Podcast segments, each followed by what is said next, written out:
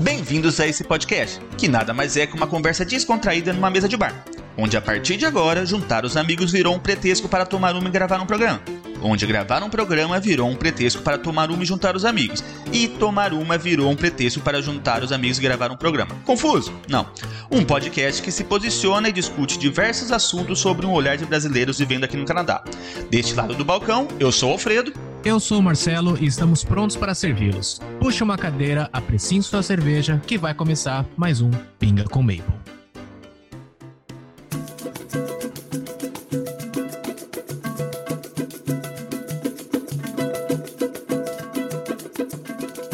Salve, salve galerinha! Estamos aqui começando mais um podcast e hoje a gente vai falar um pouquinho sobre compra e venda de imóveis aqui no Canadá, né? E para isso a gente trouxe uma especialista no assunto.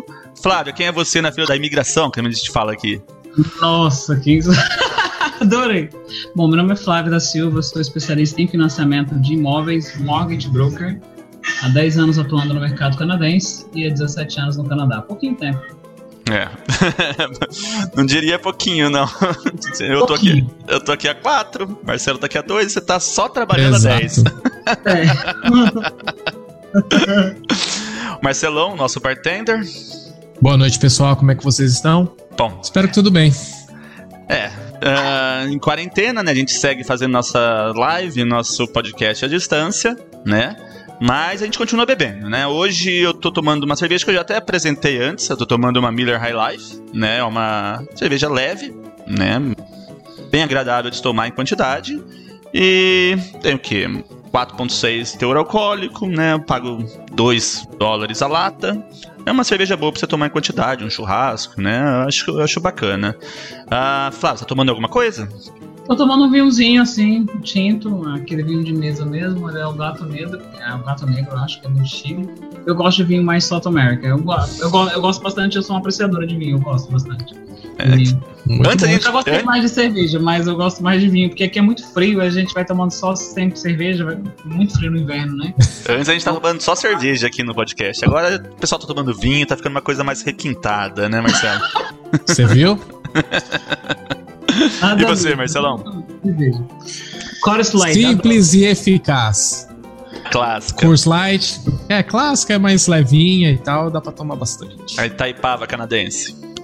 Exatamente. Curse Light. Itaipava canadense.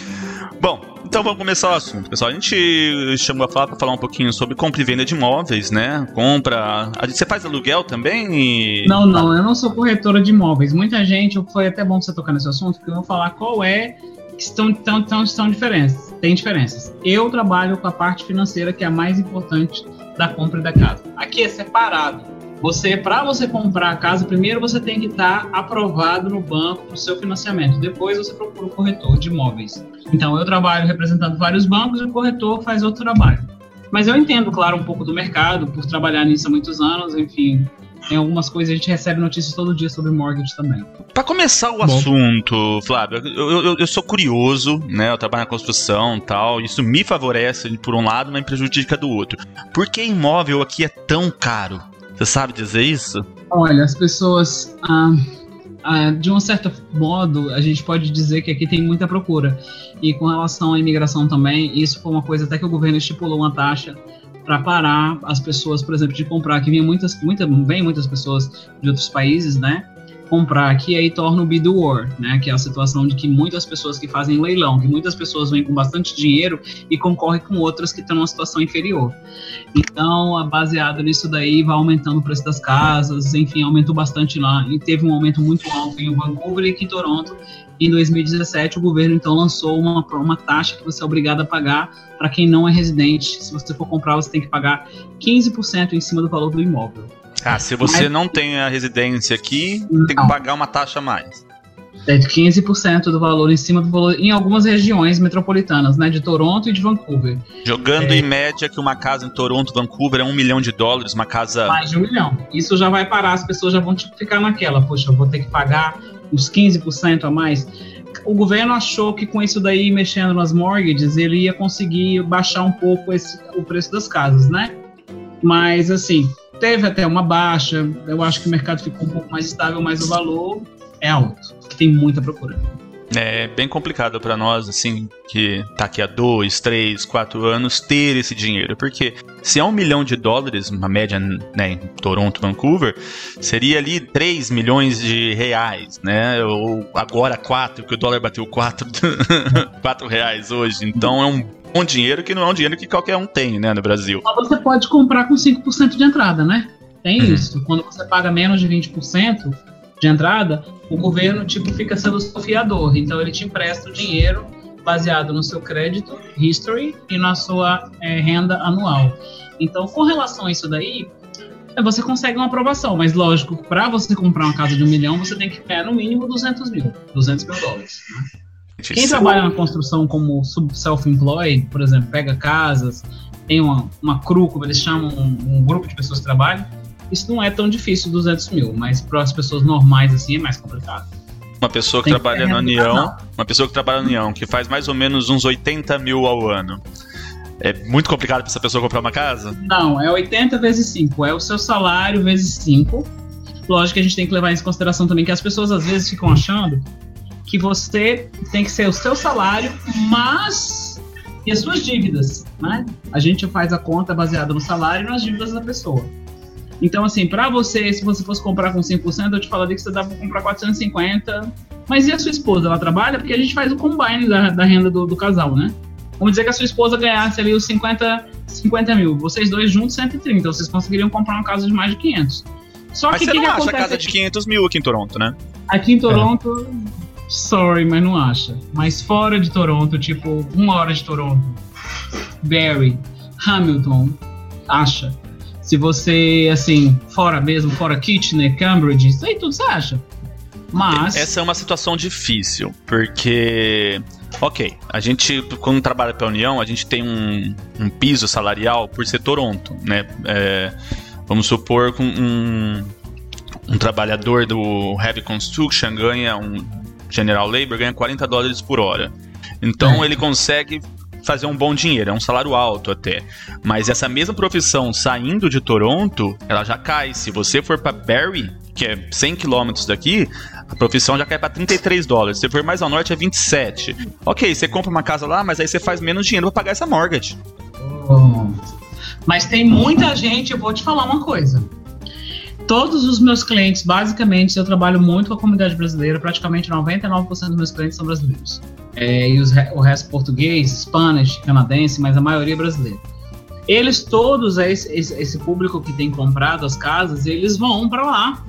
Eu conheço gente que trabalha aqui e mora em Barry. Te juro que tem gente que vem todo dia, pega uma hora de tráfego para ir e para voltar, mora em Barry e trabalha aqui, Downtown Toronto. Conheço dois, conheço casal, por exemplo, que trabalha na área de IT, o pessoal vem, entendeu? Porque prefere comprar casa. Não, eu entendo, também tenho bastante gente que faz isso, mas eu acho que não compensa. Porque no, de Barry você, você não consegue fazer em uma hora, porque você vem no, na hora do rush, duas horas no mínimo para ir, duas horas para voltar, quatro horas você perde só no, dentro do carro. Eu acho complicado. Para mim, que meu trabalho é em Toronto, eu não. Eu acho complicado fazer isso. Se fosse até Vaughan, até ok. Mas mais ao norte disso, eu acho, para mim, no meu caso, eu acho um pouco complicado, né? Para mim também, vou te falar que eu moro em Toronto. É, eu moro perto do meu trabalho e moro perto da escola da minha filha. Porque para mim não dá para mim fazer a sua locomoção. Quem vai buscar, né? Tem que buscar, tem que levar. E para mim tem que ser tudo perto. Então, assim, eu praticamente. Ah, não, posso ter uma casa de um milhão lá em Vaughan, dois milhões. Eu não vou. Para mim é Toronto, porque pela versatilidade, pela, pela por tudo, eu prefiro Toronto nesse momento. Mas não sei. E eu tenho um monte de cliente que muda e eles. Eu não sei, porque eu não ligo depois pra sair. Mesmo se. Não. Mas assim, por exemplo, eu ganho X, mas eu tenho um tanto de dinheiro guardado. É, como que eu conseguiria. Que taxa teria que atingir para. Vamos, vamos sempre colocar como só para ter uma base de dados aqui, um milhão de dólares uma casa aqui. Vamos começar a trabalhar sobre Toronto, porque é aqui que a gente tá, né? Um milhão. Um milhão. Vamos, vamos considerar uma casa renda, aqui. 200 mil de renda. Tá? Não, mas se eu tiver menos, vamos considerar uma renda de 100, mas eu, eu, eu tenho um dinheiro guardado. Quanto que teria que ser esse dinheiro guardado para conseguir pegar? 20% de entrada, mas é tudo, é uma coisa liga a outra. Você não pode somente ter os 200 mil. Você tem que ter a entrada e você tem que ter a renda. e o credit score. São os três juntos para te fazer essa aprovação. Então, assim. Quase impossível ter uma casa aqui, eu tô, tô pensando aqui. Não, então vamos, vamos. Então tá, vamos. Pra que, que você quer casa? Vamos botar condomínio então. Vamos pegar condomínio? Pode ser um prédio. Né? Condomínio né? você ainda consegue comprar. Condo. Ah, não, eu não gosto. Eu moro em condo. Para mim é mais fácil. Para mim que tem filho, que. Né, é, para mim é mais fácil. Eu acho mais fácil do que casa. O que, que acontece então? Basicamente, condomínio você vai encontrar 450, 500, mas também vai depender da, da, da, taxa de condomínio. Tem algumas outras coisas que tem que ser levadas em consideração, mas existe, tá? Existe. Mas também tem casa, tem um townhouse, tem, tá, até os corretores também falando que tem algumas townhouses, que é aquelas casinhas germinadas, que tem até de 620. Um cliente me ligou agora antes da gente começar e falou: Flávio, eu consegui uma, uma townhouse de 650. É Toronto. Uhum. Então, também, lógico que até 500 mil a gente não vai conseguir nada, mas se puxar para 600, 750 você consegue achar. Entendi. Não, uma... vamos, não vamos se prender só no milhão. Não, tá, Porque okay. senão as pessoas ficam, nossa, então eu nunca vou comprar. Não. vamos prender no 750, vamos prender nos condomínios.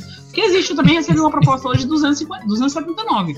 Toronto, a casa caindo aos pedaços, sorry. Engraçado. É que eu acho que o, o lance do milhão, pelo menos que me prendeu, é que ele já tá bem, tipo, não é impossível, mas bem longe.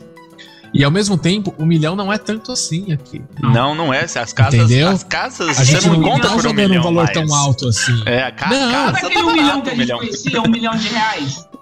que lá no Brasil, por exemplo, caramba, uma pessoa ganhou um milhão. Era pra gente assim, ah, um milhão. Um é o prêmio do Big Brother, né? É.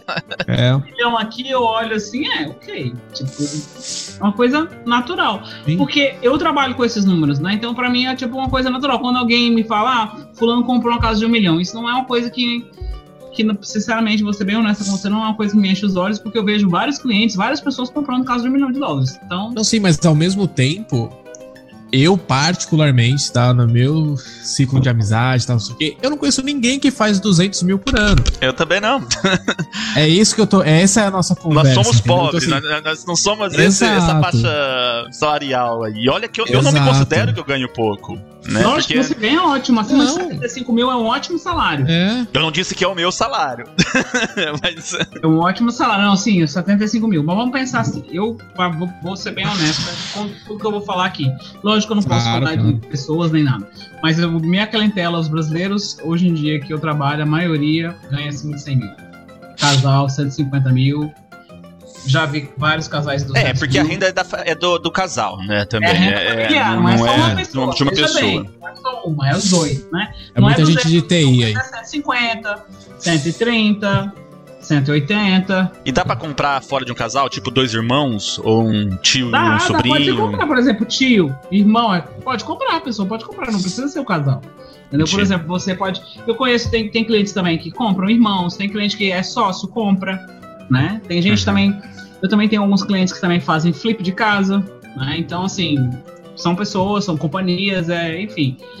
O, o, é, é, a história, isso é muito vasto aqui no Canadá, até porque a, lá no Brasil a gente já vende uma imagem. Isso que eu tenho percebido agora, porque eu não, morava, eu não moro lá há muitos anos, então eu só, só vou lá uma vez por ano. Mas eu me lembro que há 10 anos atrás, acho que foi 10, eu não sei quanto tempo os irmãos Brothers. Brothers é, irmãos à obra. Irmãos à obra. Irmãos à obra, que tá maior. É tipo assim, é maior sucesso total no Brasil. Eu já assisti isso, tipo, 10 anos atrás. Então, Naquelas épocas lá, tipo assim, eu trabalhava, já tinha começado a trabalhar com mortgage, mas eu não tinha o entendimento óbvio que eu tenho hoje, né? Lógico. E eu olhava assim, eu já ficava impressionada. Quando as pessoas vêm fazer o financiamento, elas vêm do Brasil, elas ficam naquela história dos irmãos à obra. ah, não! E elas ficam, não sei se você já viu que às vezes eles falam, ah, você tem que investir tanto, ah, sua casa valeu isso, isso, isso, e a pessoa vem com aquela, com aquela intuição, tipo, com aquele pensamento. Não vi os irmãos à obra. Os irmãos à obra é aqui no Canadá. Então, assim, Tipo, que tá na televisão, gente, é óbvio que as casas aumentam o preço. Que, outra coisa que eu gostaria de falar também, que é muito importante, é com relação ao que aumenta o valor da casa. Gente, não é o quintal da casa que aumenta o valor. Para você, vamos dizer, você comprou uma casa de 500 mil lá em Barrie. A casa estava caindo aos pedaços, vamos dizer assim. Você que trabalha na construção, você foi lá final de semana, ajudou os amigos, fez um churrasco, montou o basement da casa. E jogou tudo no chão e arrumou o basement. Depois você falou assim: bom, agora que eu já posso descer para o basement, porque eu posso me acomodar lá embaixo, que já está tudo reformado, eu vou mexer na parte de cima. Aí você mexe na cozinha e no banheiro. O que valoriza uma casa aqui é a cozinha e o banheiro. Não é a pintura, não é a frente da casa, é a cozinha e os banheiros. Então você mexeu na cozinha, mexeu no banheiro, depois você pode chamar um avaliador lá, um appraisal no caso, que é o nome que a gente usa aqui, que a casa com certeza valorizou. Eu também quero dar uma boa notícia para você. O governo tem um programa específico que ele, além de você entra só com 5% de entrada, e ele ajuda você a reformar a sua casa. Ele deixa um dinheiro disponível lá. Então tem muitas coisas que a gente, a gente não conhece, não tem, parece que eu, eu o pessoal que eu vejo, pessoal, ah, não, quero ser aprovado para mortgage, não sabe como é que funciona o, o, o produto. Isso é um produto enorme, são vários produtos dentro de um. Então, ele te ajuda a você fazer a reforma. Você tem que levar os codes e já, já vai estar incluído no financiamento. Então, assim, existem vários programas. Para você, Marcelo, vou falar agora sobre Marcelo.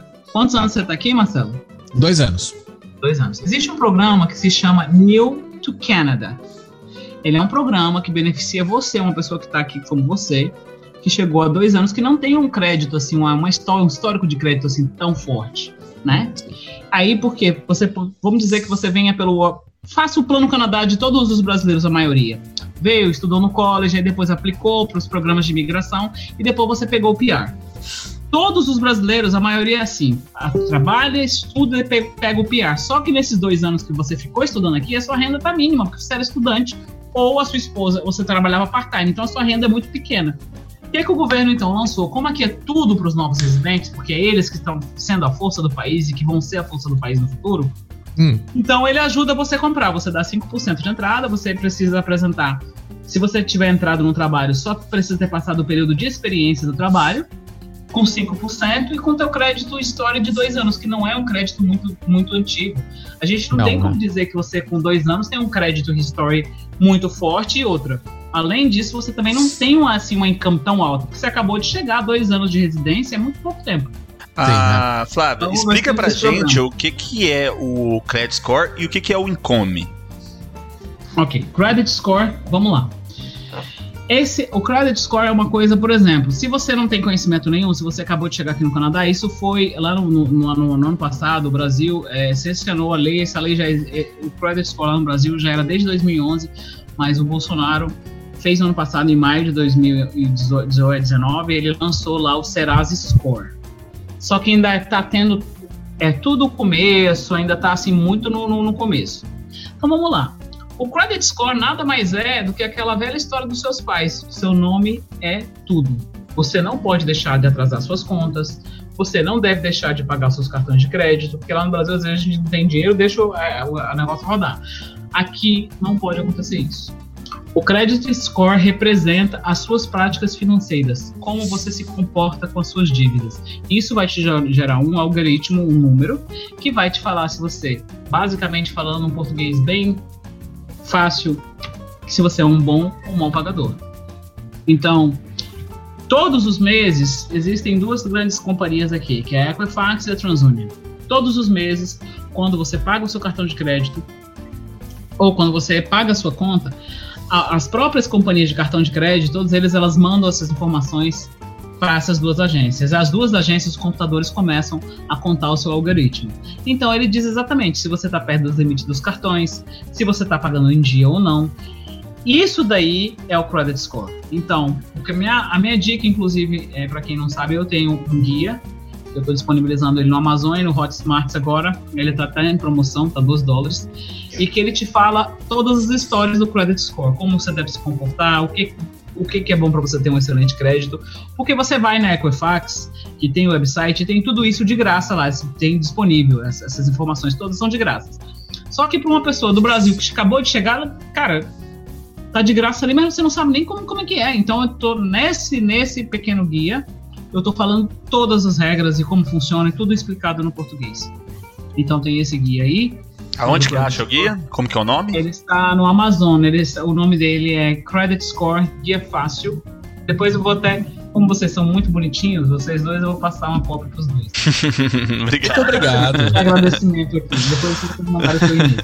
Aí vocês leem e me dão um feedback, porque isso é muito importante, gente. Claro, o claro. credit score ele determina a sua vida financeira no Canadá. É se você vai ter tipo tudo, os melhores, os melhores juros, ou se você não vai ter uma vida financeira. O credit score é usado até para você ter um trabalho, para você ter uma noção. Então isso é muito sério. Tem que é uma coisa que você tem que realmente cuidar. Não dá para esquecer de pagar a conta, não dá para estourar, de, estourar limite de cartão, não dá para ultrapassar 30% do limite que você tem no seu cartão de crédito. Então são várias coisas que você realmente deve colocar atenção. E é uma atenção muito alta, porque às vezes você não tá achando. Por exemplo, eu tenho uma grande amiga, ela falou assim para mim, Flávia, você acredita que eu fui checar o meu. fui tentar comprar, fazer o upgrade no meu carro. Chegou lá, meu crédito score, menina, tá 600, tava. É porque é uma pontuação que gira de, de acordo entre 300 e 850 pontos. O meu credit score tava 598 porque ela mudou de apartamento e esqueceu de pagar um cartão dois meses. Isso vai direto pro credit, credit score dela e fica no nome dela por seis anos. Aí quando ela foi, além dela estava perto do limite, andou uns dois meses perto dos limites, quando ela foi fazer o upgrade do carro, não aceitou ela pegar um carro mais novo e os juros dela foi para casa quase 14% e ela falou, caramba, então primeiro eu falei para ela, primeiro você tem que arrumar o seu credit score para depois você fazer o shopping around. Quanto que é Isso é uma é pontuação boa no credit, sco Acima credit score? Acima de 680, 700. Ó, eu tenho, Vamos pro 700. É, Vamos eu, tenho, 700. eu tenho o meu aqui, ó. Vamos falar Pode do falar meu? Eu tenho porque eu usei um tempo atrás, faz mais ou menos uns seis meses que eu usei esse aqui. Tá 734. Tá muito bom o seu score. Outra coisa eu muito tenho o meu também, agora, agora eu quero falar. Agora eu vou ficar me achando aqui. O meu tá 830. não, não tá nada Pô, mal, né? Cara. Quantos? 830. O seu tá considerado. Olha, vamos botar as estrelas. O seu tá 4, o dele tá 5. Acima de 800 é considerado excellent. Tá? Toma aí. Esse mês, com tudo que aconteceu, a Equifax está disponibilizando para todo mundo pegar o seu crédito gratuito. Ah, é? Agora? Entra na Equifax e pega o seu crédito gratuito. Mas também tem um negócio: se você fica olhando muito o seu credit score, as pessoas Ótimo. entram, o seu credit score cai, não é isso?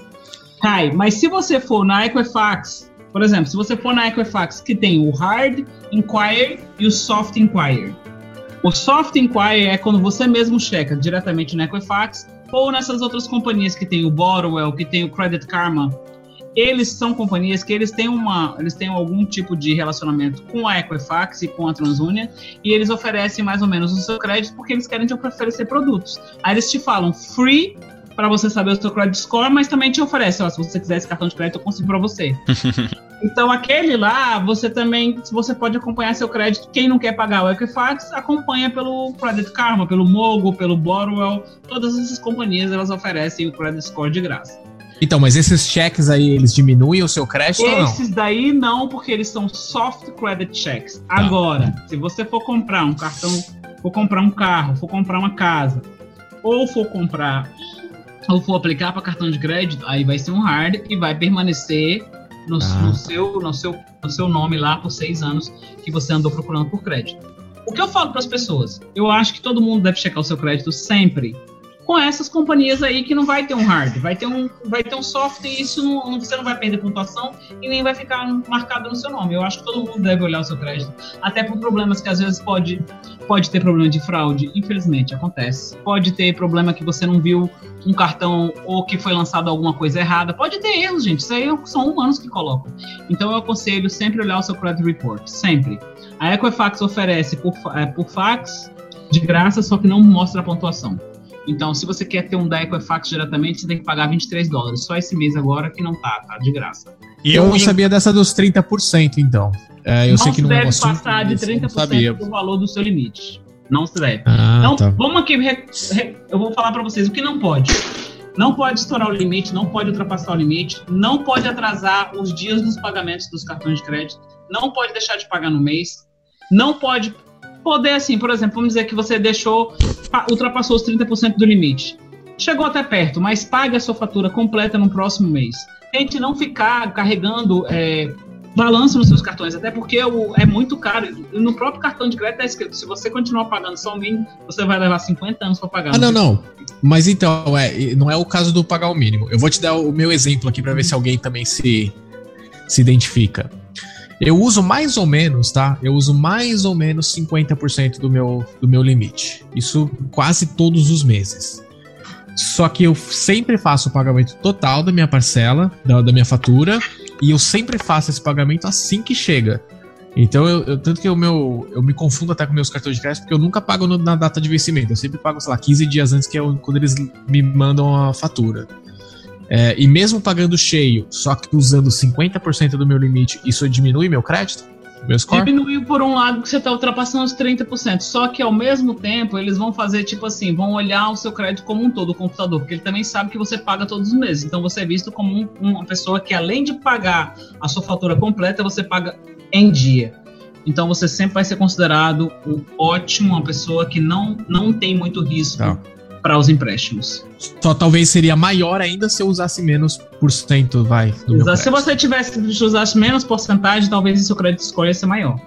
Entendi. Gente, outra coisa também que é importante falar é que mesmo que você tenha o seu credit score, que você vai alugar um apartamento, ou que você vai comprar uma casa, ou que você vai comprar um carro, ninguém vai aceitar esse credit report que você tem.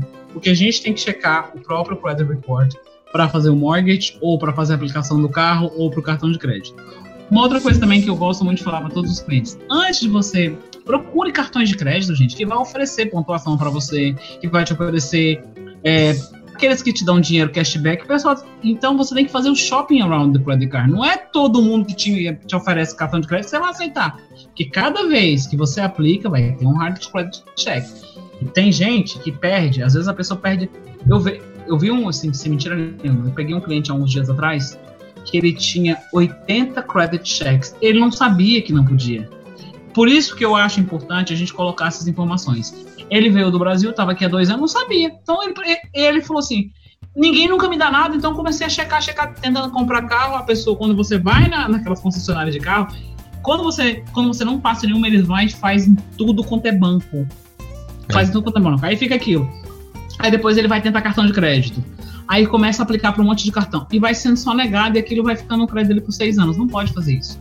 Então, se você for comprar um seu cartão, se você quer um cartão de crédito, veja, no seu de graça, aquele no Mogo, ou, no, ou consulte no Equifax, e veja os cartões. Coloca lá no Google qual é o melhor cartão, qual é o melhor, qual a melhor taxa de juros, o melhor cartão que oferece. Aí você, com segurança, viu o seu credit score, sabe que vai ser aprovado, aí você aplica. Mas o pessoal não, chega um monte de cartão, não, eu apliquei para isso, apliquei para aquilo. Eu conheço gente, agora um cliente essa semana que me disse, me disse que eu fiquei chocada. Ele falou para mim que ele sai de banco em banco, sabe aqueles bancos que oferecem 300 dólares para abrir conta? 300, por exemplo, um banco agora que está oferecendo CIBC, você abre a conta aqui, você ganha 300. Aí ele pega, abre a conta no CIBC, ganha os 300, sai, vai pro BIMO. Quem está oferecendo, ele vai indo. Só que ele se esquece e o credit check dele tinha mais de 15 credit check por causa disso. Ele tava procurando conta corrente que dava dinheiro. Tá bom, gente. Né? e é, como você falou, o nome é tudo aqui. É. Ah, o income é a sua renda. O income é a sua renda. É quanto é você faz por ano. Quanto que você faz por ano. Outra coisa, a gente não vê aqui o que, que você faz por mês. É, tudo é computado no seu anual. Exato. E outra, quando a gente vai colocar você na mortgage, nós usamos o gross income, que é a sua income grossa. É, eu não sei como é que fala isso, que é a sua renda bruta. Bruta, bruta lá no Brasil.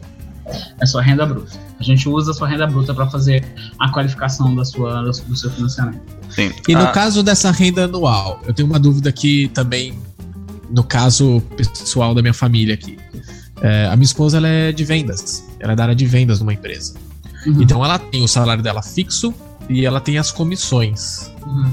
Essas comissões são consideradas porque cada ano vai ser diferente esse valor. Sim. A gente vai levar em consideração para o mortgage, nós vamos levar em consideração a renda dela atual, a renda dela, o pay stub que ela recebe a hora, e se ela tiver dois anos de comissão, nisso eu acho que ela vai ter um T4 separado, que acho que é o T4A, e vai aparecer as comissões dela. Mas a gente vai ter para commission tipo para pessoas que têm comissão e para pessoas que são self-employed a mortgage sempre é um pouco mais complicada porque você não tem aquela verdadeira é. renda. É, né? então é mesmo é porque no caso, caso os, os, trabalhadores, como fala, sazonal, né, no caso. Sazonal tem o mesmo problema. As pessoas que eu, eu vejo um monte de gente às vezes que estava trabalhando na empresa, mas resolveu sair porque ganha mais com o piece work. E aquilo, no fundo, no fundo, eles se tornam self-employed. Aí quando você vai tentar comprar alguma coisa, o que, que acontece? Isso, isso não é só com os brasileiros, é com a maioria das pessoas. Quando você é self-employed, você tenta fazer o write-off de tudo, tenta tirar todos os descontos. O self, só, só para deixar claro, o self-employed é como se fosse o PJ no Brasil. Né? É, uma, o PJ a, pessoa, Brasil, a pessoa- pessoa é uma companhia e ela trabalha com o Pessoa nome da jurídica. companhia, exato. Exatamente. E o piece Então, work só- é, é por obra. É só para E deixar o piecework traduzir é aqui. por obra. Exatamente isso. O piecework é por obra. Aí a pessoa pegou, vai ganhar muito mais dinheiro, resolveu então é, ser piecework. Porque vai ganhar mais dinheiro, não vai ter todos os descontos que você tem quando você tem o pay stub, né? Quando você é, é carteira assinada. Por isso que eu já pergunto, você tem carteira assinada ou você trabalha por conta própria? Então, quando você trabalha por conta própria, no caso do piecework, aí ele vai tentar deduzir tudo. O que, que acontece? A renda dele, ele pode estar ganhando até 200 mil, só que a renda dele no, no, no, no imposto de renda vai estar 200 mil renda bruta, só que o net, como é que a gente fala o net? Que é a renda. Líquida. Líquida. A renda líquida dele vai estar 30 mil. Essa pessoa não vai conseguir se qualificar tão fácil assim para uma casa nem para nada. Porque ela, ela ganha muito dinheiro, porém ela mostra para o governo quase nada. É, quando a gente trabalha pela União, os nossos impostos já tá debitado, então tudo que a gente pega Não, é o que a não. gente tem. Mas eu sou sazonal, de qualquer jeito. Por mais que eu esteja na União, eu sou sazonal. Né, porque. Mas você deve ter alguma hora garantida, não é só na- mais o que Não. a gente consegue. Nada. Não, tanto que se você pede vínculo com a empresa, você, eles só te passam o valor por hora. Eles te dão a carta de empregador, mas por hora. Então eles não falam um contrato, não tem um contrato mensal, não tem um contrato anual. Eles te passam o valor por hora. E aí, é, nesse caso, eu tenho que ter pelo menos dois anos nessa empresa para comprovar que eu trabalho lá, não é? Exatamente, tem que ter dois anos a gente vai analisar aí no caso o seu T4. Né? Porque quando a gente não consegue pegar a carta de trabalho, que a, que a carta vai estar dizendo que ele ocasionalmente trabalha, quer dizer, de acordo com o season, que eles falam, né?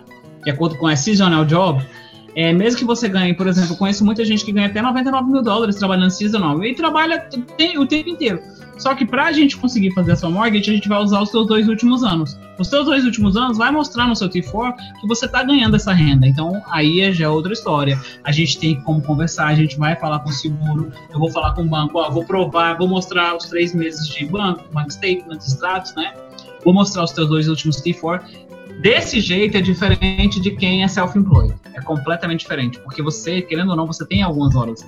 É, mas cada caso é um caso, cada caso é um caso, e não as regras estão aí, a gente tem que se adequar de acordo com as regras que o seguro, né, que o seguro e que os bancos e os seguros, a gente tem que, tipo assim, é canadense, gente, é aquela coisa, não tem, tipo assim, pensar out- outside of the box, não existe, essa é uma coisa que eles usam direto. Você aqui é branco, é branco, azul, azul, não tem como fazer jeitinho, nosso querido jeitinho brasileiro, não existe ou é do jeito que eles querem, e aqui tudo é baseado em história. Até quando você veio para imigração, é tudo baseado em história e documentação. Eles acreditam em você. Então, se você montar, eu monto meus clientes, por exemplo, tive um cliente na mesma situação que a sua. Ele queria refinanciar a casa e ele tinha os dois últimos anos, mas era sazonal. Eu mostrei os últimos, eu peguei os quatro T4s para ele da, da empresa, dele que trabalhava trabalhava no mesmo file, só que tinha mudado de companhia dois anos atrás. Eu mostrei, eu provei para o banco que eu falei, ah, essa pessoa ganha esse valor cinco anos. O banco olhou aquilo lá e ele falou, realmente, e pegou os três meses de extrato, ele vai, ele não tem como discutir. Ele falou, não, e a gente vai dar a, a mortgage para esse rapaz, ele ganha isso, né? Então tudo é baseado na história também. Legal. A gente vai. Eu vou perguntar mais pra frente, né? Quais são os melhores bancos pra se trabalhar. Mas acho que eu tenho umas outras dúvidas primeiro aqui. Pode É, é possível trazer o dinheiro do Brasil pra aplicar nessa casa? Pra, pra É usar possível. como. Eu faço isso o tempo inteiro, inclusive com maestria, porque a gente, co- como eu trabalhei nos bancos lá do Brasil, eu também entendo os extratos lá do Brasil. Então, quando você traz o dinheiro, o dinheiro, gente, o dinheiro aqui, a partir de 10 mil dólares, o dinheiro tem que ser explicado por causa do money laundering que aconteceu lá naquela época dos Estados Unidos, quando as duas torres gêmeas caíram. Money laundry Você- é lavagem de dinheiro. A gente É, tem que traduzir aqui, porque o nosso público é. É, money laundering, lavagem de dinheiro. Quando teve o ataque das torres, na América do Norte, acima de 10 mil entrou o dinheiro, o dinheiro tem que saber de onde que veio. Então, o dinheiro do seu down payment, ele tem que estar aqui, o dinheiro do down payment quer dizer a entrada, ele tem que estar aqui no Canadá por 90 dias. Se o dinheiro vier do Brasil antes, nesse período, se já está aqui há 90 dias, não tem problema nenhum. Agora, se você for comprar uma casa e o seu dinheiro está sendo trazido do Brasil, tudo isso tem que ser explicado. Tem que mostrar o extrato do Brasil, tem que mostrar o wire transfer, e tem que mostrar o dinheiro entrando no Canadá. Se for uma pessoa, eu fiz um. E tem taxa também desse dinheiro, não tem? Com relação ao Brasil, eu não sei. Eu prefiro nem falar, porque todos os que trazem o dinheiro, eu só quero que eles tragam de, tipo assim, eu norm- normalmente falo, você traz o dinheiro, mas eu não sei se eles têm que pagar essa taxa lá no Brasil. Aqui, eu sei que eles não pagam, não. Eu tenho uma pergunta aqui. É, a gente sabe que brasileiro chega no Canadá e a primeira coisa que ele conquista aqui, ou que ele quer conquistar, é um carro. E a maior parte das pessoas acaba financiando.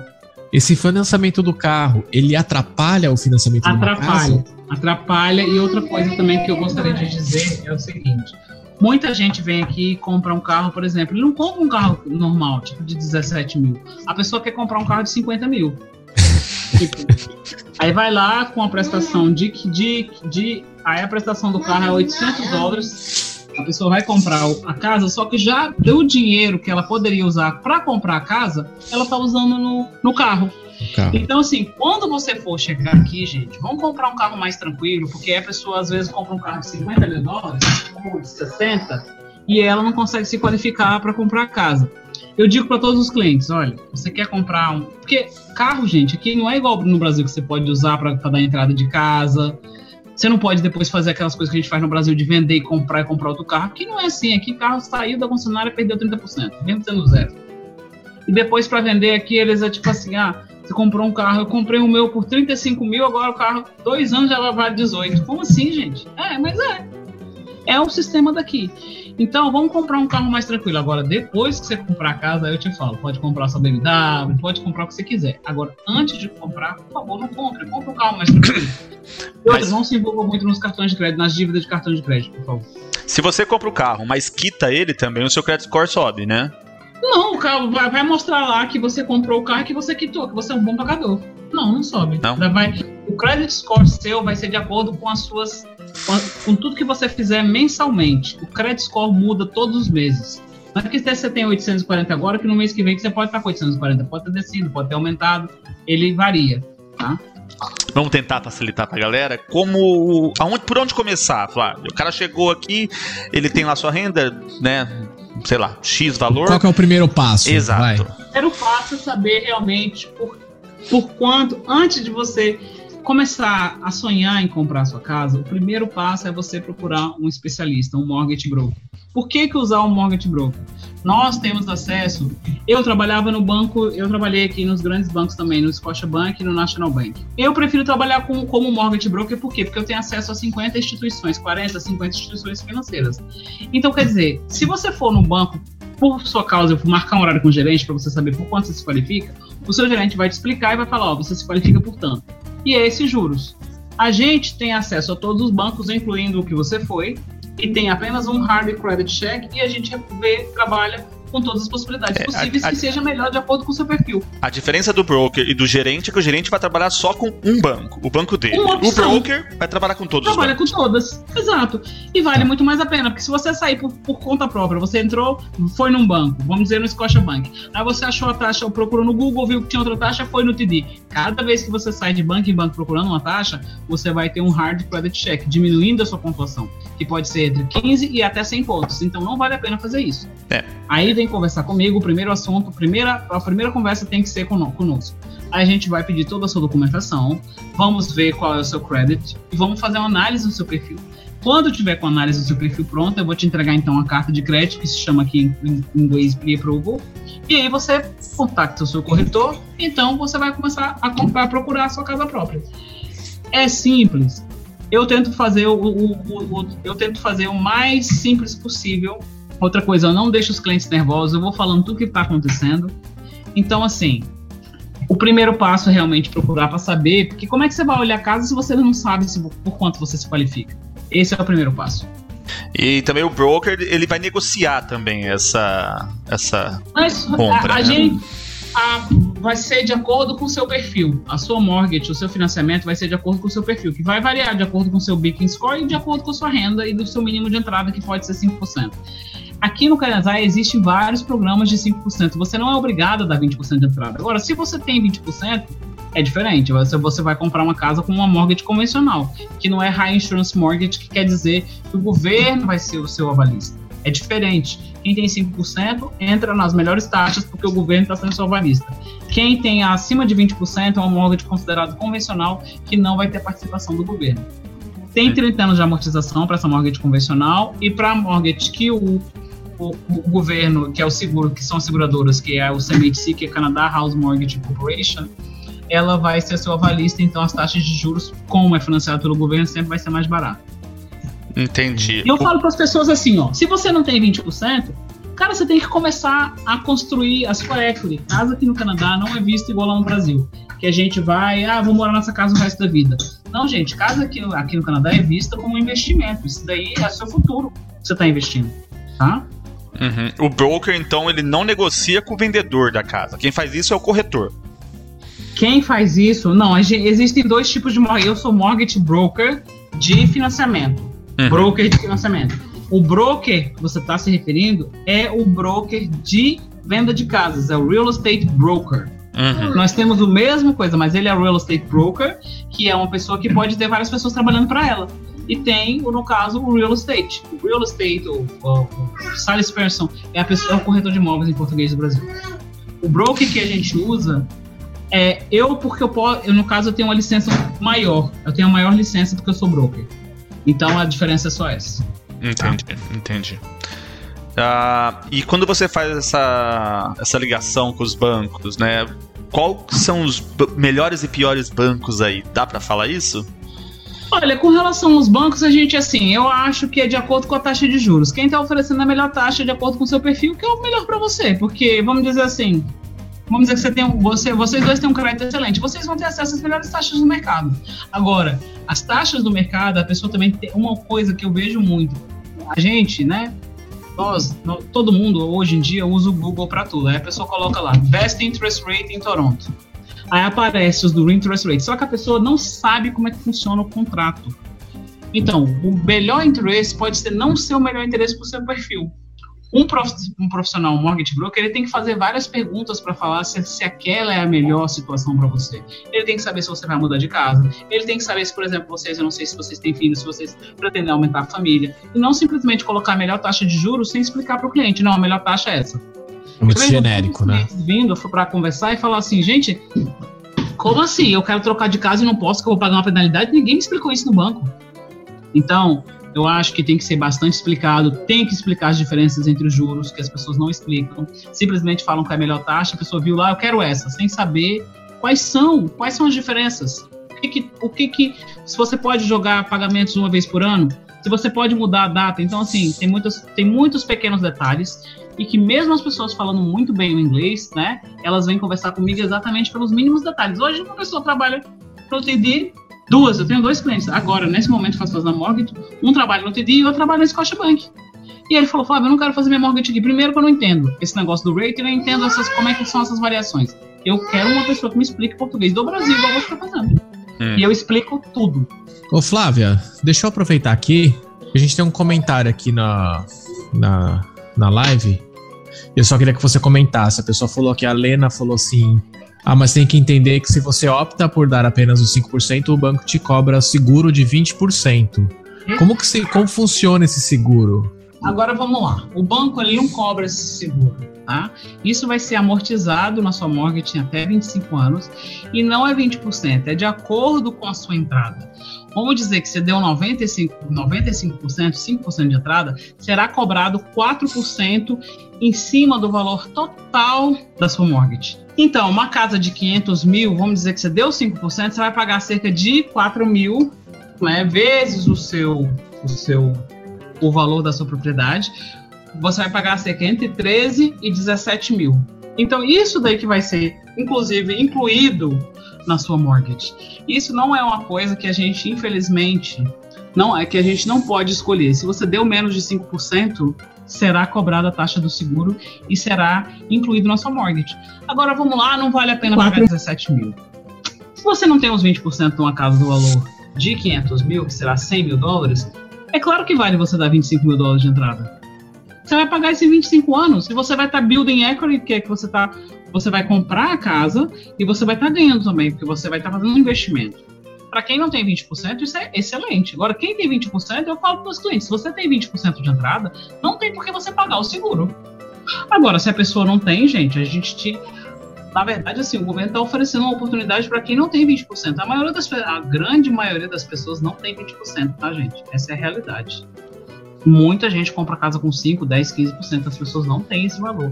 Numa casa de 500 mil, 100 mil dólares, quem tá tendo 100 mil dólares aqui na mão para comprar uma casa? Mas é, é, é, aí que acho que é engraçado que, pelo menos na, na minha estrutura familiar aqui, eu acho muito engraçado realmente que existam tantas pessoas que tenham uma renda anual de 200 mil, mas que não conseguem talvez dar uma entrada de, de, de 200 mil, por exemplo, de 20% numa casa de um milhão. Será que as pessoas realmente não estão conseguindo se planejar financeiramente? Olha, ah, os estudos apontam que é o seguinte: os milênios, né, que o pessoal fala, que são os milênios, eles não têm dinheiro para comprar casa. Normalmente quem dá o dinheiro dá um payment é são os pais. Inclusive, a gente existe até mortgage aqui no Canadá que se chama mortgage é, reverse mortgage, que são para pessoas que não, por exemplo, a pessoa já está já tá aposentada e ela não tem como provar a condição dela para comprar uma casa. Então, os bancos hoje em dia oferecem reverse mortgage, que você vai lá e tira o dinheiro, a equity da sua casa e dá para seu filho para comprar casa. E, gente, a maioria dos canadenses pega dinheiro para comprar casa. Eu faço um monte. Aquele famoso patrocínio, né? Patrocina, é. gente. O pessoal não tem dinheiro. Quem vai ter dinheiro para comprar? Eu, um cliente meu agora casou, acabou de casar. O pai, é, casou brasileiro com português, o pai deu 200 mil pra comprar a casa deles. E o pessoal dá. Tirou o dinheiro do, do, da, da mortgage e deu pro filho casar. E comprar sua primeira casa, 200 mil dólares. Acontece. Papai não dá esse dinheiro depender... mim, não. nem papai, nem mamãe. Não tem esse dinheiro, não. tem aí, Marcelo? No meu caso também não. Foi eu que trabalhei e consegui juntar meu dinheiro sozinha. Ainda mais que meus pais são no Brasil e o dólar tá 4 reais agora, imagina. Pois é. Cara, agora vamos lá então. Vamos pegar 25 mil dólares. 25 mil dólares, um casal trabalhando e juntando aqui no Canadá. Se você juntar mil de um, mil de outro durante 12, 12 meses, você vai conseguir pegar o dinheiro de uma casa ou de um apartamento. O que não dá, gente, é você continuar pagando aluguel, que eu vou te mostrar quanto que você paga de aluguel. Vamos dizer que você paga 2 mil dólares de aluguel por mês.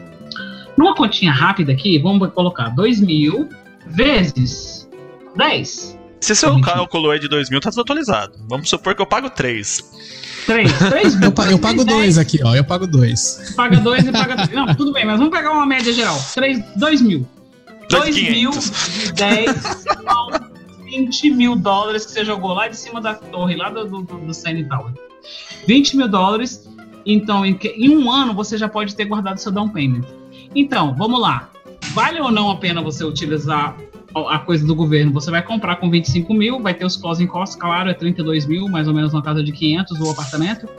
Vale muito mais a pena você pegar a ajuda do governo e pagar o seguro amortizado em 25 anos e ter sua casa própria e pagar o seu aluguel, se em vez de estar pagando aluguel. Ah, mas, Flávio, mas isso é muito romântico. É, é, não é tão simples assim, né? Eu pago 3 mil, eu sei que se eu juntasse, se, se esse dinheiro fosse para pagar uma parcela, é até mais do que um mortgage, né? O pessoal paga às vezes até mais. menos. Mais, a, a, a, questão é, é. Uma casa em Toronto é aquele que a gente falou é, é, um milhão. Eu não consigo morar fora de Toronto por causa do meu trabalho. Então você já entra nessa então, por que complicação. Que a gente não compra um apartamento na planta, que aqui tem também. Então, então tem, tem, uma outra questão do apartamento que a gente não comentou, é que o valor do condomínio, ele é jogado no, na parcela. O banco ele só vai aprovar com o valor do condomínio. Tipo, ele vai calcular em cima do valor do condo, não é, não é isso? Em cima do valor do condo, mas a parcela do condomínio, que é a condofi, que é aquela no, Brasil que a gente chama condomínio, é cobrado diferentemente. Não, não, o que eu quero dizer é tipo assim, se você vai pagar 400 mil dólares no condo em, hum. sei lá, 20 anos, não sei quanto que faria. 25 ó, anos. 25 anos. Você vai calcular 25 anos pagando 500 dólares por mês e esse valor total você vai jogar no valor total da, do apartamento para ser o, o para ter o mortgage, não? Lógico que não, lógico que não. Você, você paga separado. Você paga, vamos dizer, a minha mortgage, vamos dizer, minha mortgage hoje é 2 mil. 2.100. É, o meu condofi, o meu condomínio é 400 dólares, 452. 452. Isso aí é, é, o, é, o, é o que eu pago por mês para viver num prédio. Isso não tem nada a ver com a minha mortgage. Não, mas, mas, mas, a aprovação do banco, ele não calculou em cima disso. A aprovação disso. do banco vai ser baseado também no, no condomínio, então você é, vai ter É isso que eu tô falando. Ah, sim, sim. Então já fica também um pouco complicado da aprovação. Se aprovar um, um apartamento que era 600 mil, na verdade a aprovação vai ser em cima de 700, 750 mil. E pros, Não, a aprovação vai ser em cima de 600 mil, que já, já terá incluído também o, fator, o valor do condomínio. A gente faz já, já incluindo o valor do condomínio. Entendi. Agora, gente, claro, claro que cada caso é um caso. Mas, o, tipo, pagar aluguel, eu consigo derrubar todas as pessoas que vêm conversar comigo, que eu mostro conta, eu adoro conta. Eu mostro mostra quanto que você tá pagando de aluguel e quanto você pagou em três meses. Três é, anos você já pagou 90 mil. É que nesse ponto eu concordo com você. É, mas é, não é um cálculo tão simples. Se você jogar no papel, Exatamente, dá o que você tá falando. Mas quando a gente vê na nossa realidade, a gente não consegue juntar esse dinheiro, porque a gente tá pagando aluguel, a gente não tem um dinheiro para dar esse down payment. E mas a gente que tem que, a gente morar. Não faz algumas coisas então pra gente começar a guardar? Primeira coisa que eu falo, por que, que você não faz um, vamos dizer assim, que seja um cliente normal, que não tem esse dinheiro? Fábio, eu não tenho condições de juntar mil dólares por mês, eu tenho condições de juntar 500. Então por que, que a gente não abre uma conta de ASP, que a gente pode usar o ASP para comprar casa própria? Você pode ir lá fazer até um empréstimo pro seu ASP, faz o empréstimo e começa a guardar o seu dinheiro. Daqui um ano ou dois, você vai ter o dinheiro do, do down payment no é, RSP. Isso é interessante. Eu tenho o RSP e eu queria que você explicasse um pouquinho disso pra galera. O RSP... Posso fazer. Desculpa, pode, pode eu posso só colocar uma. Eu quero só colocar um comentário antes dessa pergunta, porque acho que a gente vai mudar um pouquinho de assunto, tá? tá? É, o Cândido acabou de comentar aqui que ele falou assim: trocar o aluguel pela mensalidade da casa seria realmente a melhor opção. Mas isso para quem tem como dar o down payment. Aí a pergunta dele é a seguinte: existe alguma forma ou ajuda para quem não tem dinheiro suficiente para dar o, o down payment? Não existe, não existe. O, o, já existiu no passado 100% de financiamento, hoje não existe mais. Porém, tem uma coisa que a gente pode fazer. Inclusive, vai estar no meu blog daqui a duas semanas, mais ou menos, que eu estou descrevendo tudo. Eu vou escrever todos os programas que tem, porque ninguém sabe como é que funciona. Tem um programa que se chama, que você é você borrowing ou down payment. Vamos dizer que você tem um excelente crédito. Um de vocês dois tem um excelente crédito. E você tenha uma linha de crédito, tá? tá? Vamos dizer que você tem uma linha de crédito de 20 mil dólares. Você pode usar essa linha como entrada. Então quer dizer que no fundo, no fundo, você vai estar fazendo 100% de financiamento. Mas lógico que isso tudo será levado em consideração. Por quê? A sua renda, o seu credit score e o seu nível de endividamento. Existe possibilidade? Já fiz? Já fiz. Já fiz vários vários clientes que não estavam devendo nada, que chegou lá e falava, eu tenho uma linha de crédito de 20 mil é, e eu quero comprar minha casa. E comprou. Comprou com linha de crédito de 20 mil. Existe essa possibilidade, mas 100% de financiamento não existe. Agora, depois do Covid, gente, a gente não sabe o que vai acontecer no mercado financeiro de mortgage. Muita coisa vai mudar, até por causa do que está acontecendo, que as mortgages, muitas pessoas entraram com seis meses de atraso nas mortgages, né? Não poder pagar seis hum. meses. Então, acho que muita coisa vai mudar no sistema de mortgage. É, o, o governo suspendeu a obrigatoriedade do pagamento da mortgage nesse tempo, né? Não foi isso. O governo entrou em acordo com os bancos para você entrar, lógico, ele tem 50 e poucos bilhões de dólares injetou nos bancos para você fazer o atraso dos seus pagamentos de mortgage por seis meses. E depois dos seis meses você vai, é, tipo assim, se você não, se você se você de algum motivo perdeu sua, sua, sua income, seu trabalho, você não vai ter como pagar, você vai perder sua casa, não. Então o governo entrou em acordo com os bancos e falou: olha, esses bancos eles vão te vão, o seu dinheiro você vai deixar de pagar mortgage durante seis meses. Só que depois de seis meses, o banco, você tem no caso do, do Banco de Montreal, o que o, a, uma cliente me falou foi, eu, por acaso eu não fiz o deferral mortgage, mas minha cliente falou que eles falaram que vai ter que pagar é, o interest e depois ela pode pagar isso ou fazer um refinanciamento ou pagar é, uma vez por ano. Eles vão, eles depois de seis meses é que todo mundo vai ver o que, que vai acontecer realmente. Agora é muito difícil tá. falar, entendeu? Então, voltando ao RSP. Uhum, pode falar. O que, que é o RSP? O RSP, gente, é a sua poupança, aquela coisa que a gente tem lá no Brasil de previdência privada. Aquela, é, aquela, é a previdência privada que a gente tem lá no Brasil. É a mesma coisa que existe no Brasil. Só que, lembra que lá no Brasil a gente não pode usar o dinheiro do FGTS para comprar casa? É a mesma coisa aqui, gente, só que o nome se chama RSP. Você pode usar a sua que você tem que você tem com a sua empresa deve pagar. Você deve ter dinheiro na sua RSP. Ou tem muitas pessoas que fazem particular. Eu conheço vários clientes. A minha casa, quando eu comprei, foi pelo RSP. Eu peguei, fiz o um empréstimo do RSP, fiquei pagando ele durante um ano, pagando todos os meses, né? Depois eu concluí, eu tava lá com 25 mil dólares. Aí eu peguei e comprei minha primeira casa. Que é muito difícil, gente, você comprar. De onde que eu vou arrumar 25 mil? Tem, tem é, que pagar aluguel, se, tem que Você pagar, utiliza o dinheiro do RSP para financiar E depois, e depois você, tem que devolver o dinheiro. anos para pagar. Exato, sem juros, né? Sem juros. Exato. Você pode usar até 35 mil do valor para o down payment. Então, assim, há várias, várias possibilidades de você, você conseguir. Agora, gente, assim, cada caso é um caso, lógico, que para eu te dar, para você, para te falar exatamente como é que funciona, eu teria que ver o seu caso todo, olhar o seu credit score, olhar todos os seus, seus documentos.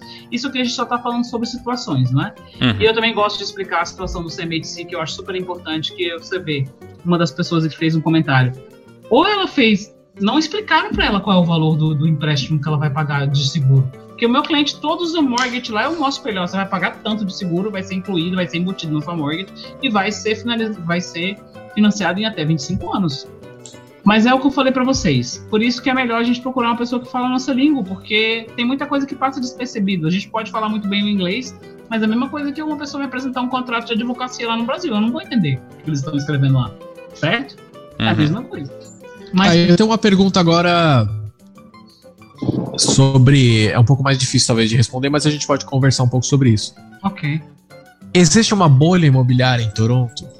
E o que, que você acha que vai acontecer, que vão acontecer com os preços das casas, dos imóveis no futuro? Porque esses preços eles estão crescendo faz bastante tempo e crescendo bastante. Olha, Isso tem um teto?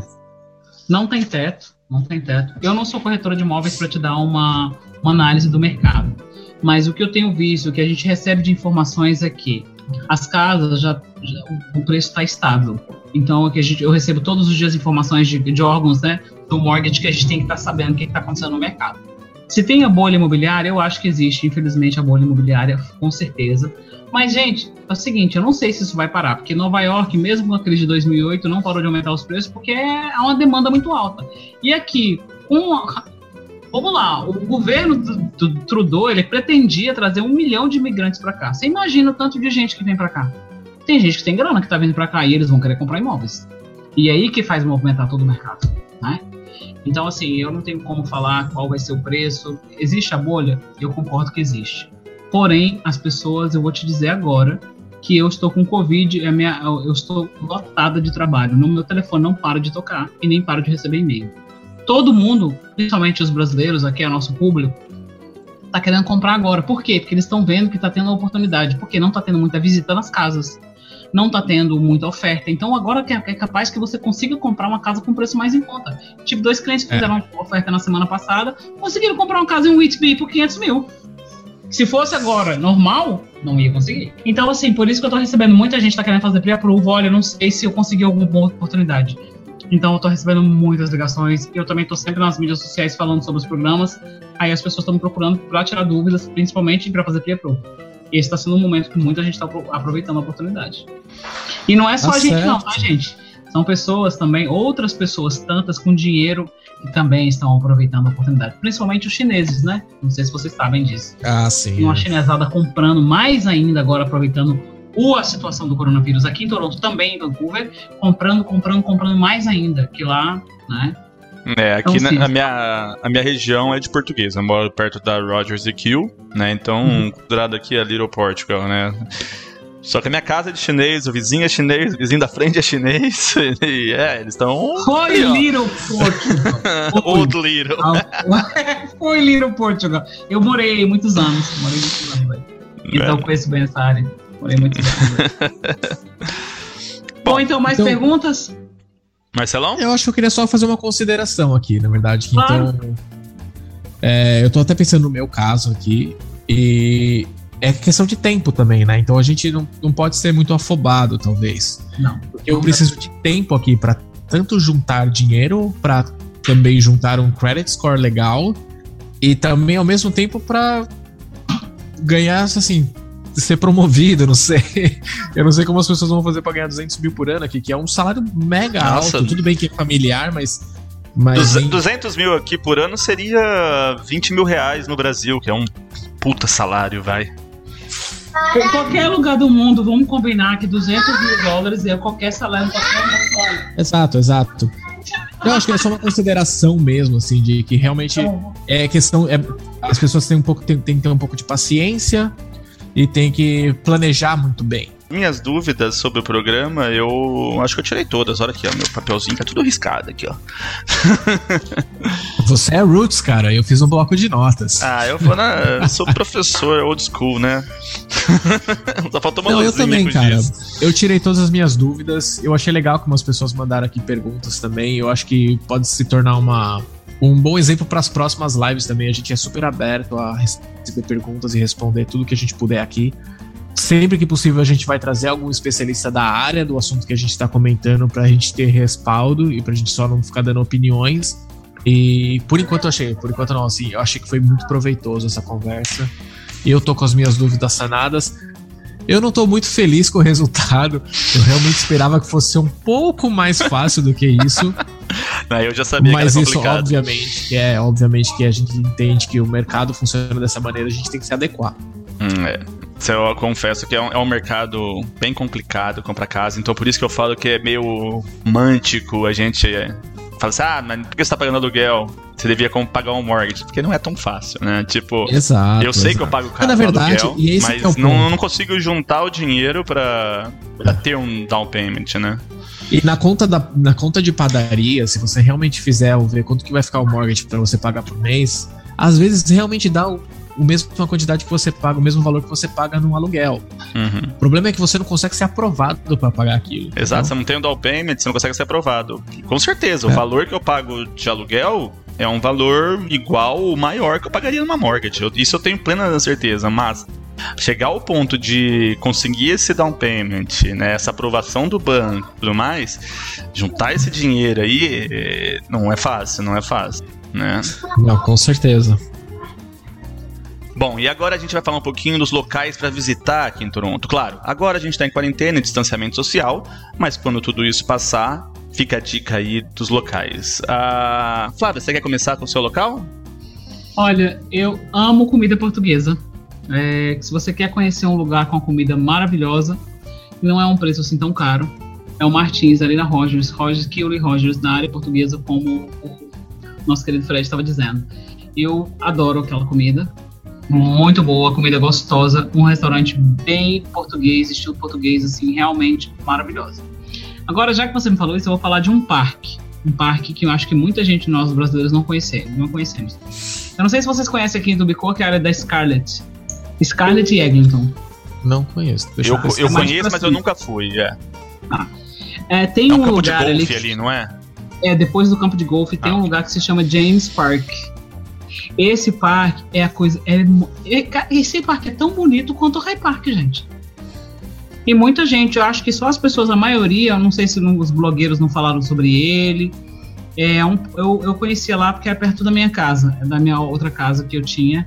É o Scarlett. É Scarlett e para você é Scarlett e Eglinton. É logo quando você passa, quando você entra em Etobicoke, porque a Eglinton ela termina é, o, river, né, o lago, ele divide Etobicoke de Toronto. É logo depois da Eglinton e Scarlett, você vira à direita vai ter escrito James, James Park. É, você tem que entrar um pouco lá dentro, lá tem, é, tem lá, gente, tem laguinho com peixinho pra criança. É a coisa mais fofa Que do mundo. bacana. Tô. É lindo, lá é lindo demais esse lugar. Pode ir, tem muita gente que vai lá tirar foto noivas, tem fotos assim de mulheres grávidas. É lindo. Eu vou E visitar. É bem perto aqui de muito casa, eu vou dar um pulinho, aproveitar Vale que a primavera tá chegando. Tá louca. Porque tem patinho na lagoa, tem peixinho, tem patinho, tem tudo lá, é lindo. Vale a pena visitar. Marcelão, Ah, eu vou citar dois então também. ah, eu fiquei empolgado. Eu fiquei empolgado aqui, ó.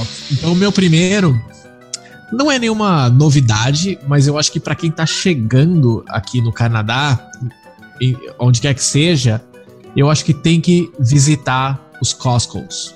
Ai, Então, adoro. assim, mesmo que você ache ou pense que você não vai fazer uma, uma, uma anuidade, que você não vai pagar a assinatura do Costco e tal, vale a pena ir lá pra visitar. É, existe um dia certo que você pode visitar sem ser assinante, né? Não sei, não lembro como chamou, é membro, né, do Costco. Mas de qualquer maneira, eu acho que não é nenhum cri- um crime grave você simplesmente entrar e dar uma olhada lá dentro. É muito interessante. Vale lembrar que eles trocam praticamente quase todos os produtos deles, simplesmente, o, pelo menos o lado direito da, da, da, loja, eles trocam a cada season, então a cada estação trocam os produtos, então entra numa estação nova, eles trocam o que tá, o que tá vendendo. Se você for mais perto do verão ali, eles vão estar tá vendendo desde caiaque até cadeira de praia e e boia de criança. Se você vai mais pro inverno, eles vendem aquelas raquetes para você andar na neve. Eles vendem brinquedos para você brincar também na neve e tal. Então eu acho que é muito interessante o Costco. Fora que tem também a degustação de comida. Então você andando por lá, você vai ver um monte de gente. Eu já trabalhei com, como promoter né, dessas marcas, então eu posso dizer. E é muito interessante também. Ninguém se sente mal em você ficar pedindo e tal, você ficar degustando, eles estão lá para isso. E é bem interessante. É, o Costco é um mercado, um atacado canadense, né? E você tem que ser membro para comprar lá. Mas você tem um preço Exatamente. bem razoável perto do preço canadense. Ah. Não, não, ele tem um preço bastante razoável. Deixa eu só me dar o. Deixa eu colocar a minha segunda indicação aqui também, que é um parque. Porque ela falou do parque ali e eu realmente lembrei de um parque que eu gostaria de falar agora que é o fica aqui perto de casa, então é um parque que fica bem no sul de Toronto, perto já da divisa com Mississauga, e chama Marie Curtis Park ou Marie Curtis Park. É, é um parque bem bonito também para família e tal, só que ele tem uma, uma peculiaridade que ali perto de novembro, se eu não me engano, ele tem a corrida do salmão. Então você consegue ali, tem um rio ali que chama Etobicoke Creek, então você consegue ir ali num pedaço dele que tem aquelas comportas, né, aquela escadinha de construída mesmo, e você consegue ver os, salmão, os salmões pulando e subindo a correnteza para desovar. Bem bonito também, bem interessante. Bacana. Passeio para a família inteira. e aí, Fred, qual é a sua indicação? Ou suas? Vocês, eu ia falar uma só, mas já que vocês falaram duas, eu, eu, eu pensei em duas aqui, né? Bom, para começar, eu tinha comentado nos podcasts atrás que eu queria fazer uma indicação de um restaurante japonês, né? Ah, eu vou indicar o Robô. O Robô é um restaurante japonês ali na. É, ali é na. Acho que é Lawrence Leslie. É bem ao, a East, né? Mas é um restaurante bem gostoso e você é servido por robôs né? Que massa! Você faz, Eu já ouvi falar. Você faz o pedido por tablet e quem traz a sua comida é um robô. Aí você tem que dar um fazer um cafunézinho nele assim, aí o robô vai embora. É bem interessante, é bem legal. Bom, já que vocês fizeram duas indicações, vou fazer minha segunda indicação, que é da gamers aí, né, pro pessoal mais geek, mais nerd, a EB Games. A EB Games é uma rede de videogame, de jogos que vende tudo essa esses itens de videogame e tudo mais, mas não só. Ele vende vários itens, como bolsa, carteira, hominhos, aqueles é, Funko Pop, né? Então, para quem é ligado na cultura geek, é uma loja bem legal e tem em todos os lugares. É uma rede bem grande aqui. Cara, eu posso te dar um adendo aí nessa IB Games, porque eu sou fãzaço, assim. Eu virei, tipo, cliente VIP há pouco tempo atrás até. E é, é, legal, eu acho bem interessante, porque assim, eu gosto também de, de games, eu gosto de, dessa coisa, dessa cultura geek, né? Da, da, da, cultura nerd. E é uma cultura que no Brasil ela é muito cara, ela tem um custo muito alto. E, e aqui a IB Games, por ser uma loja voltada para isso, eu tinha a impressão de que tudo ia ser muito caro também. E não é o caso. Então, assim, Funko Pops, assim, eu compro direto também lá, porque é aquele é quase aquela lembrancinha que você compra quando você não quer ganhar, gastar dinheiro, sabe? Você pro meu filho, no caso, aqui, pra minha esposa. E custa mais ou menos, sei lá, 12 dólares, uns, quase uns mais caros, assim, e tem os mais baratos na promoção até por 7 dólares. Ah, depende. Quando é vale colecionador, uns poucos mais raros ali, você paga até ah, uns não, 40, não, 60. Eu, eu sei é, porque eu... Eu tô uma média. Eu, eu tenho da coleção do League of Legends, eu deixei de comprar o da Sona porque era 250 dólares. Aí eu falei, não, deixa, eu vou ficar só com os outros aqui. um pouco demais, né? Um pouco demais. Ah, Marcelão, a gente precisa falar sobre o nosso Insta que a gente criou agora, cara. Verdade, Fred. É não só o Instagram, é, como a gente também agora tá com uma página no Facebook. Então eu convido todo mundo aí para seguir a gente, para receber os episódios, a gente quer também ouvir os comentários do pessoal, então é um campo bacana para a gente ter também essa conversa. Então, arroba Pinga com Maple, tudo junto. No Instagram? No Instagram, no Instagram, no Facebook. E futuramente a gente vai estar tá colocando todas as lives lá no YouTube também. Pinga com Maple em todas as plataformas aí, todas as redes sociais. Segue lá. Uh, queria agradecer a Flávia, né? Acho que ela sanou diversas dúvidas que a gente tinha. É, Flávia, o espaço é seu, você faça, se quiser fazer o seu jabá, né? Os seus, o espaço é seu. então, gente, vamos lá falar que eu tô, já falei no começo do vídeo, que eu tô no mercado há 10 anos, trabalhando com Mortgage Specialist, que é Mortgage Broker, né? Especialista em financiamento de imóveis. No ano passado, eu escrevi o livro Credit Score, é um guia prático e fácil sobre o Credit Score que ele vai te dar um norte para quem acabou de chegar, quem não entende nada, tá lá o guia, está sendo vendido agora com promoção por 12 dólares. Está no Amazon e está no Hotmart. No Amazon, inclusive, ele está mais caro, mas no Hotmart ele já está com a promoção. E eu também Legal. tenho esse outro guia que está no meu website que eu explico todo o processo imobiliário, o processo como você comprar sua casa própria no Canadá. Tá? Nesse livro, nesse guia que eu tenho no meu, no meu site www.flavidasilva.com. E se você quiser conversar comigo sobre como é que funciona, Flávio, se mesmo assim você, olha, mesmo assim eu tô cheio de dúvidas, eu poderia conversar com você, marca o horário, a minha agenda é um pouco cheia, mas eu sempre dou um jeitinho para atender todo mundo. Eu talvez não consiga responder rapidamente, mas eu vou responder. E é isso, gente. Muito obrigado pela oportunidade. Eu gostei bastante de vir aqui. Achei maravilhoso o papo com um copo de vinho, porque eu nunca faço isso. então, adorei, Esse é adorei diferencial. Me senti super em casa com vocês. Que bom. E foi ótimo. Muito obrigado. E é isso daí. Tá bom? E quem precisar de alguma coisa, quiser conversar comigo sobre esse assunto, eu estou disponível. E estou em todas as redes sociais aí, às vezes até eu encho o saco demais. Imagina. Obrigado. Foi muito, foi muito bom o cast, o papo, nossa conversa aqui. Obrigado pela participação e ó, eu tô colocando aí para todo mundo que tá assistindo, para todo mundo que for assistir, eu tô colocando o site então da Flávia. É, acho que dá para entrar em contato por lá, né? A Flávia deve ter seus contatos.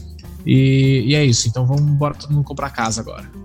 Obrigada, gente. Marcelo, obrigado. Adorei, viu? Fred, vocês um dois. Obrigada.